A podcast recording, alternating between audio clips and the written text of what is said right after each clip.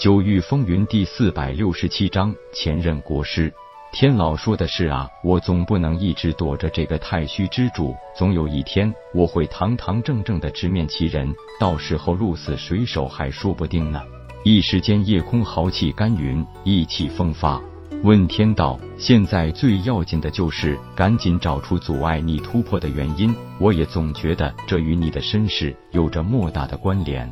夜空道：这几天混沌已经略有发现，不过所有人都对三十多年前国师傅之事都是讳莫如深，不肯多言。所以这件事，我觉得还是需要用一些巧妙的手段来探访。前任国师究竟是什么人，总应该很容易知道吧？这个不难。从混沌反馈的消息得知，前任国师竟然就是当今国主紫月清风的亲兄弟紫月清野。问天立即陷入了沉思，良久才道：“要是这么说起来，主人就应该是紫月一族之人了。”夜空点头道：“这个可能性很大。如果紫月清也就是我的生父，这件事还真是有些始料未及了。主人打算下一步怎么做？不管是与不是，我都觉得这里边有一个巨大的阴谋。为了我们的自身安全考虑，我已经让混沌也离开了紫月帝国境内。”以便我随时可以脱离紫月帝国的掌控。现在我们就马上赶回去，不管旁敲侧击也好，迂回询问也罢，总之要尽快搞清楚当年国师府发生的那场暗杀事件。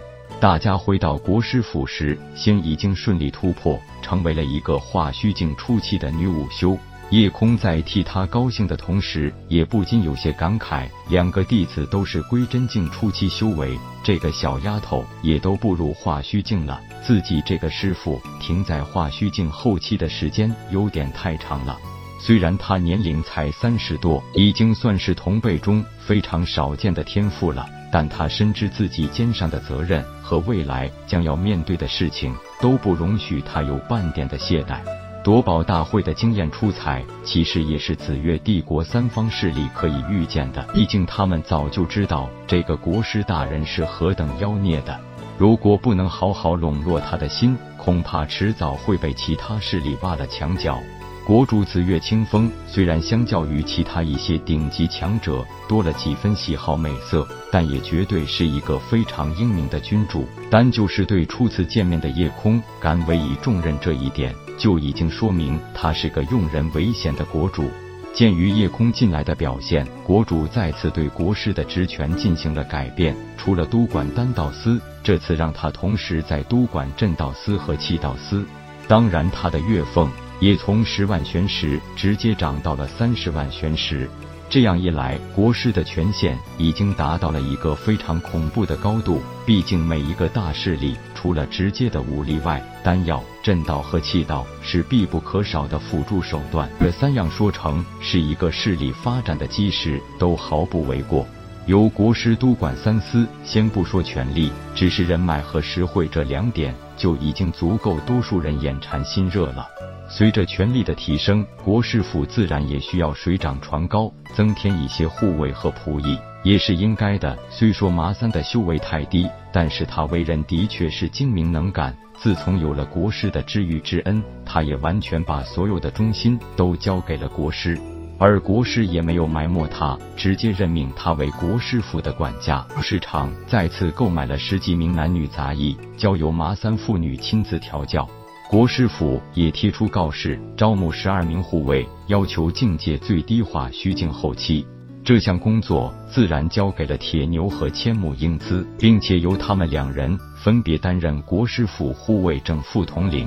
最后招募到的十二人，有八名男武修和四名女武修。境界最高一人是归真境中期，还有五名男武修和两名女武修是归真境初期，剩下两名男武修和两名女武修是化虚境后期。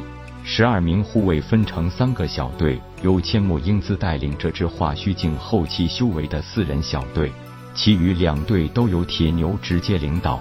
夜空特别关注到这名归真境中期的强者，他叫落寞，是个看上去三十多岁的壮汉，长着一张让人感觉很坚毅的脸。不过他的眼神中充满着难以掩饰的忧郁。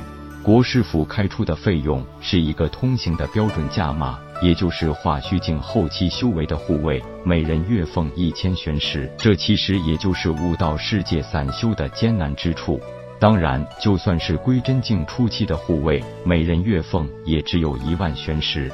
叶空不想给自己身边的人增添一些不确定的危险因素，所以面对一个归真境中期强者来当护卫，他多少还是有些疑虑的。所以他决定必须和洛墨好好谈谈。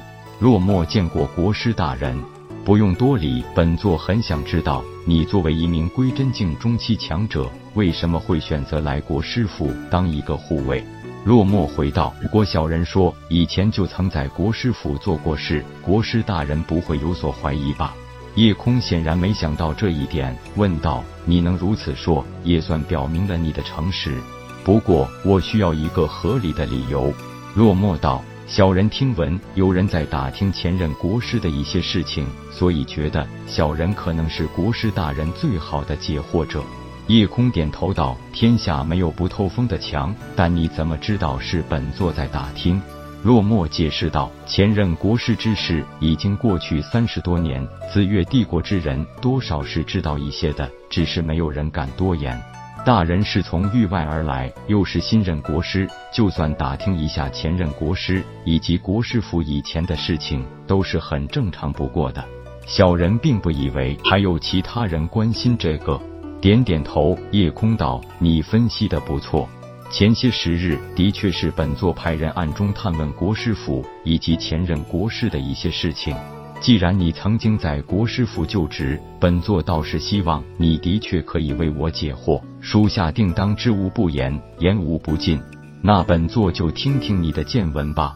属下遵命。不过只需三条，相信国师大人就可以有一个自己的明确判断了。”顿了一顿，落寞接道：“第一，前任国师大人与当今国主乃是亲兄弟，国主为兄，国师为弟。第二，国师夫人乃是大云帝国当年的第一美人云岚希婉，也就是大云帝国国主的妹妹。第三，国师府三十年前发生一场诡异事件，国师大人夫妇连同刚出生的幼子离奇失踪，全府上下除了属下正值外出未归，其余人全部遇害。”本章结束，各位朋友，动动你发财的小手，为倾城点赞、订阅、分享，您的鼓励是我坚持下去的动力。